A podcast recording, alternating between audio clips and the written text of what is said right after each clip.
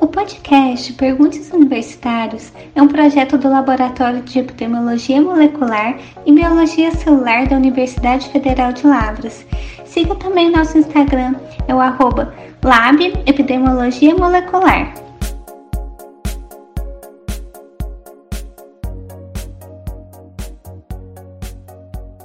Oi pessoal, tudo bem? Aqui é a professora Elaine, da, do Laboratório de Epidemiologia Molecular da UFLA. Hoje a gente tem o prazer de receber para nossa pra nesse nosso podcast, esse nosso episódio, o professor Christian Rich. Ele também é professor da Universidade Federal de Lavras, especialista em doenças a vírus. E hoje o Christian vai compartilhar com a gente a sua experiência sobre uma doença muito importante para nós atualmente, uma doença emergente, que é a febre do oeste do Nilo, né, ou o West Nile vírus. A discente de graduação, Giovana, é quem vai conduzir aqui as perguntas do professor Christian e a gente vai então aprender bastante com o Christian hoje sobre esse vírus emergente. Muito obrigada, Christian. Oi, gente, meu nome é Giovana, eu sou estudante de medicina veterinária do sétimo período e vou estar conduzindo o podcast de hoje junto com a professora Elaine e nosso convidado Christian. Seja muito bem-vindo, professor, muito obrigada por aceitar nosso convite. Eu que agradeço a possibilidade de estar aqui com vocês, ainda mais falando sobre uma doença viral que para a gente é sempre um prazer muito grande. Então, estou à disposição. Muito obrigada. Pode iniciar? Claro. Então tá bom. A gente gostaria de iniciar primeiro dando uma contextualização sobre essa zoonose, né? A febre do Nilo Ocidental. O que seria essa doença? Ela é uma doença, então, como eu comentei agora, uma doença viral. E o vírus causador dela tem a característica de ser transmitido pela picada de inseto similar ao outro vírus que a gente já conhece muito bem, que é o vírus da dengue. Ambos pertencem a uma mesma família e infectam os humanos a partir da picada uh, de pernilongos. Entretanto, a dengue causa uma doença hemorrágica. O vírus uh, do Nilo Ocidental ou do oeste do Nilo, ele causa uma encefalite ou uma meningite, que são quadros do sistema nervoso de alta gravidade e possibilidade de óbito do paciente. Entendi. Então, essa transmissão que você comentou seria feita pelo mosquito. Ele seria o vetor da doença? Exatamente. Né? Então, mais uma vez, usando aí o que a gente já tem de mais experiência, a população já tem mais de experiência, né? Assim como o vírus da dengue, o vírus do Nilo, ele é um vírus que vai ser inoculado pela picada de um pernilongo fêmea que vai buscar sangue num humano. Esse pernilongo, ao fazer a, a, a picada, ele inocula o vírus e aí o vírus vai infectar esse paciente. Na maioria das vezes, cerca de 80% dos casos, de forma assintomática. Uhum. Entretanto, em algumas categorias de pacientes, principalmente idosos, imunossuprimidos, crianças, aí a gente pode ter a evolução para o quadro de encefalite, que é um quadro grave e fatal. Entendi. Então, em relação aos, aos hospedeiros né, desses animais é, afetados, quais seriam esses hospedeiros naturais, acidentais? Como que é feito esse ciclo de transmissão? Sim, é interessante que o, esse vírus, é, ele não é um vírus uh, que tem como hospedeiro final, o objetivo dele de infecção, os humanos. Ele é um vírus que circula entre as aves selvagens, especialmente os passariformes, e é, nessas aves ele é transmitido pela picada também dos pernilongos, que nos atingem, que é o gênero Culex, o pernilongo comum, também conhecido como carapanã ou muriçoca. Né? Esse, esse pernilongo é, possui mais de 300 espécies diferentes e algumas dessas espécies elas têm eletividade ou preferência por picar as aves. Então, o que, que acontece? O vírus circula entre as aves, as aves desenvolvem um longo período que a gente chama de viremia, que é o período de circulação do vírus na corrente sanguínea das aves. E isso favorece então que as fêmeas desses, dessas espécies de pernilongo que fazem a alimentação nas aves se infectem e passem a transmitir para outras aves. Então, as aves selvagens, especialmente os do grupo Passeriforme, são a espécie naturalmente é, acometida por esse vírus e mantenedora desse vírus, são os reservatórios. O humano e também os equídeos, especialmente o cavalo, eles são considerados hospedeiros acidentais. Então, quando uma fêmea de pernilongo dessas, que fez um repasto sanguíneo prévio num, numa ave infectada, se torna infectada e venha buscar uh, sangue no mamífero, aí ele pode transmitir o vírus para o mamífero. Uh, já foram uh, é, observadas infecções pelo vírus em outras espécies é, animais, inclusive cão, uh, e animais de produção, porém importante que causa doença, de fato, só nos humanos e nos cavalos.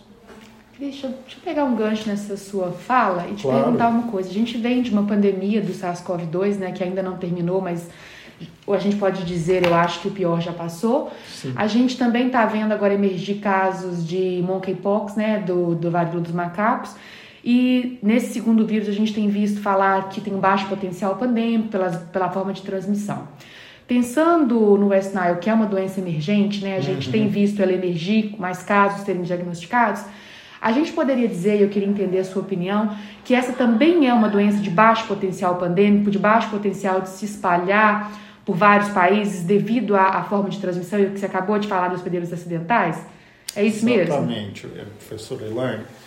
É um aspecto importante porque ah, na coronavirose do SARS-CoV-2 ah, existe a transmissão humano a humano. O vírus se adaptou à nossa espécie e ele assim transmite, principalmente por via aerógena, entre humanos. O, o West Nile virus ele ah, não faz isso. Ele depende da infecção de pernilongos do gênero Culex. Infecção é essa que tem que ser feita por repasto sanguíneo nas aves. Então nós temos o que a gente chama de limitantes epidemiológicos. A doença vai ocorrer aonde tem as espécies eh, de aves eh, suscetíveis e infectadas e a ocorrência de pernilongo.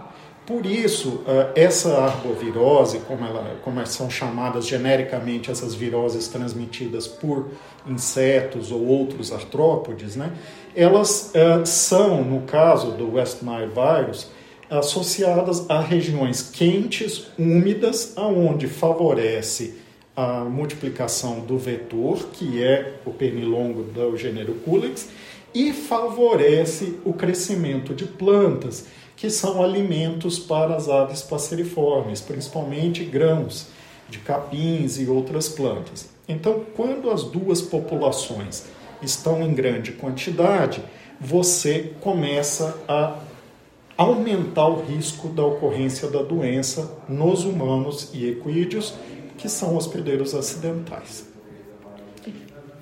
É muito interessante. E em relação ao diagnóstico, como que é feito esse diagnóstico, né? Bom, ah, o diagnóstico, ah, então, a gente eh, tem como de eleição para humanos ah, testes sorológicos, ou seja, testes que detectam anticorpos da classe IgM, que é um anticorpo chamado precoce. Ele estará presente eh, em torno de duas semanas pós-infecção no sangue dos pacientes. E ele é um, uma classe de anticorpo que é indicativo de infecção recente. Então, a associação de sinais clínicos com a presença de anticorpos da classe IgM normalmente é suficiente para se admitir um caso de eh, encefalite ou meningite pelo vírus do Nilo Ocidental ou vírus do oeste do Nilo, tá? Agora, em veterinária, na, nos pacientes eh, equinos, nós não temos testes eh, padronizados e nem mesmo, muito menos, né, ah, validados para detecção de anticorpos da classe IgM nos cavalos. Então, o que, que é feito? Normalmente é aplicado um teste de amplificação de sequências específicas do RNA do vírus a partir do sangue total dos cavalos. Então, esses cavalos, durante a fase virêmica, eles vão apresentar febre, a gente colhe o sangue deles e faz essa técnica que é chamada de RT-PCR. Tá? Interessante a gente mencionar, já que a pergunta é diagnóstico, é que, uh, infelizmente, a infecção do vírus uh, do Nilo, ela costuma ser na fase clínica de baixa viremia. O que, que quer dizer isso? É uma infecção onde a quantidade de partículas virais no sangue circulantes é baixa. Consequentemente, os, o teste uh, mais utilizado para detecção, que é o RT-PCR, ela sofre um pouco na sensibilidade dela. Sendo que trabalhos internacionais apontam ali uma, um sucesso de diagnóstico na casa de 86%, 85%. Então, há uma possibilidade ainda de você ter falsos negativos. Tá? Entendi. Certo. E como é que foi realizado, qual ano foi realizado o primeiro diagnóstico da doença aqui no Brasil e como que está a situação dos casos atuais? Os primeiros indícios da presença do vírus no Brasil eh, foram feitos pela identificação de anticorpos da classe IgG, que são anticorpos tardios, presentes em animais que se recuperaram e humanos também de uma infecção ou tiveram infecção subclínica, tá? em cavalos do Pantanal. Tá? É interessante, isso ocorreu no ano de 2009, é interessante a gente é, associar é, é, coisas que vão, de repente, no futuro, ser mais bem esclarecidas. Mas a gente sabe que o Pantanal é uma região, primeiro, alagadiça e favorece a população de vetores, é quente, também favorece os pernilongos, e é área para estadia de aves migratórias. Então, é, pode ser né, que aves migratórias tenham trazido o vírus e, a partir da presença de culex na região, foram transmitidos para esses cavalos. E aí fica a pergunta: bom, mas não foi vista a doença nos cavalos? Aí entra um problema bastante sério que, à época, não havia nenhum sistema diagnóstico mais específico. E o Brasil é considerado um país de é, elevada endemicidade para a raiva dos herbívoros, que é outra encefalite viral e que ocorre de norte a sul no país com bastante frequência. Então, isso leva muitas vezes a uma presunção de diagnóstico, que é raiva, sendo que pode ter sido outro tipo de encefalite, onde os sintomas muitas vezes é, se sobrepõem tá? Mas a primeira é, evidência uh, que sugere a, a, circulação do vírus no país foi feita em 2009. Agora, a, a confirmação disso só veio uh, mais recentemente, tá? a partir de 2012, 2013, onde ocorreram casos no estado do Piauí e onde 10 pessoas foram infectadas e diagnosticadas com encefalite tá? Pelo vírus do Nilo é, Ocidental ou vírus é, do Nilo Oeste. E esse, é, é, esses casos, uma vez confirmados, eles levaram a Fiocruz, que é uma rede de laboratórios que faz todo o suporte à saúde pública do Ministério da Saúde, né, a fazer investigações em parceria com outras instituições também de pesquisa e ensino.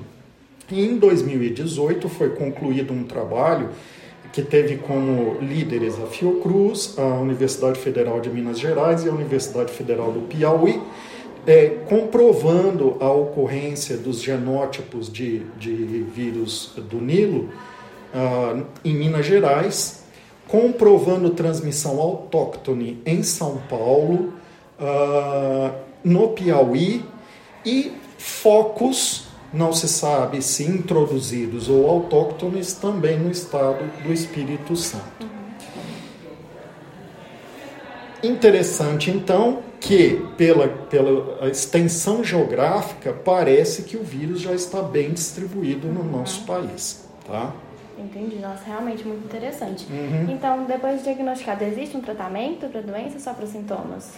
Na verdade, não existe tratamento específico. É uma doença viral. Alguns protocolos usando antivirais já foram utilizados, mas sem uma associação de sucesso é, segura, tanto em humanos quanto em animais. Tá? Então, o tratamento ele é de suporte para quadros de encefalite viral.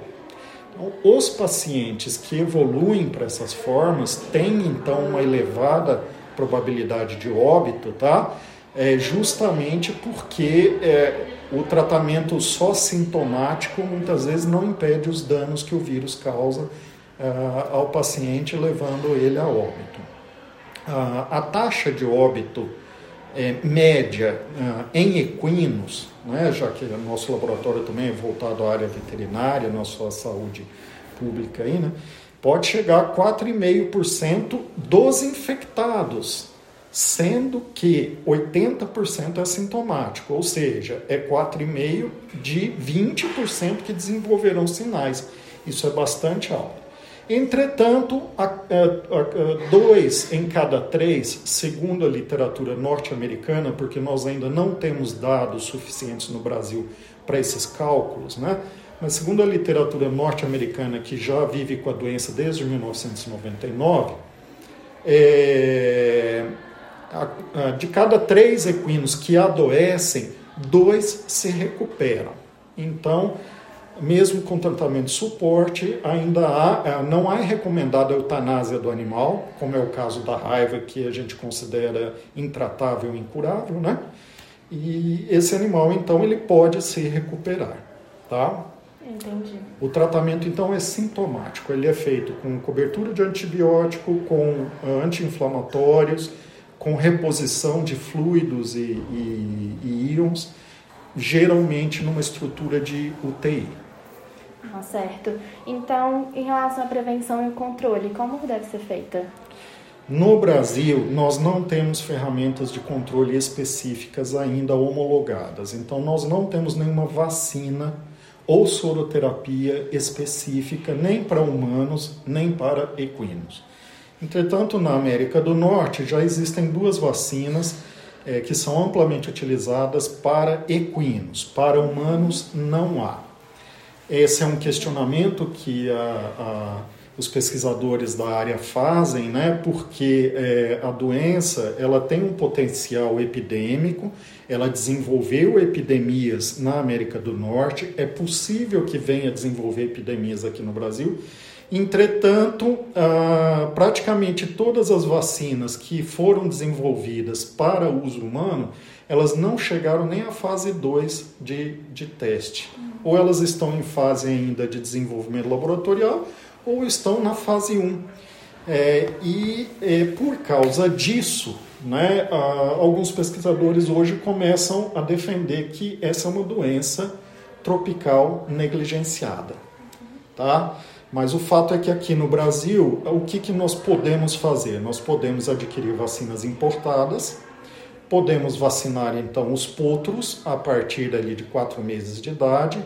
É necessário reforço nesses potros, então esse reforço deve ser dado entre três a seis semanas após a primeira vacinação.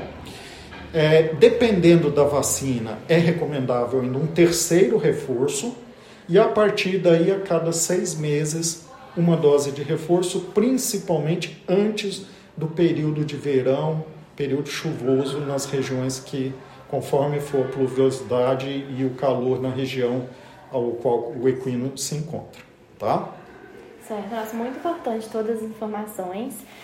Por enquanto, para essas perguntas, você gostaria de acrescentar alguma coisa, professora? Não, eu queria muito agradecer ao professor Cristian, muito esclarecedor, aprendi bastante coisa, né? Tem que muita bom. coisa que eu, que eu não sabia sobre o SNI, a gente sabe que é importante, é mais uma dessas doenças que a gente inclui no rol das doenças negligenciadas, então, né, sim, né, Cristian? Sim porque elas, uh, apesar de produzirem epidemias, geralmente são localizadas de baixo potencial pandêmico, então o investimento Exatamente. em pesquisa para que a gente possa prevenir, que é o mais adequado, né, são sempre Isso. escassos esses recursos. Então, Cristiane, muitíssimo obrigada, viu? É, de nada, é um prazer sempre colaborar, né? E é, disponho aí para falar tanto alguma coisa mais sobre o West Nile quanto outras viroses também, né? Então tá certo, pessoal. A gente se encontra no próximo episódio.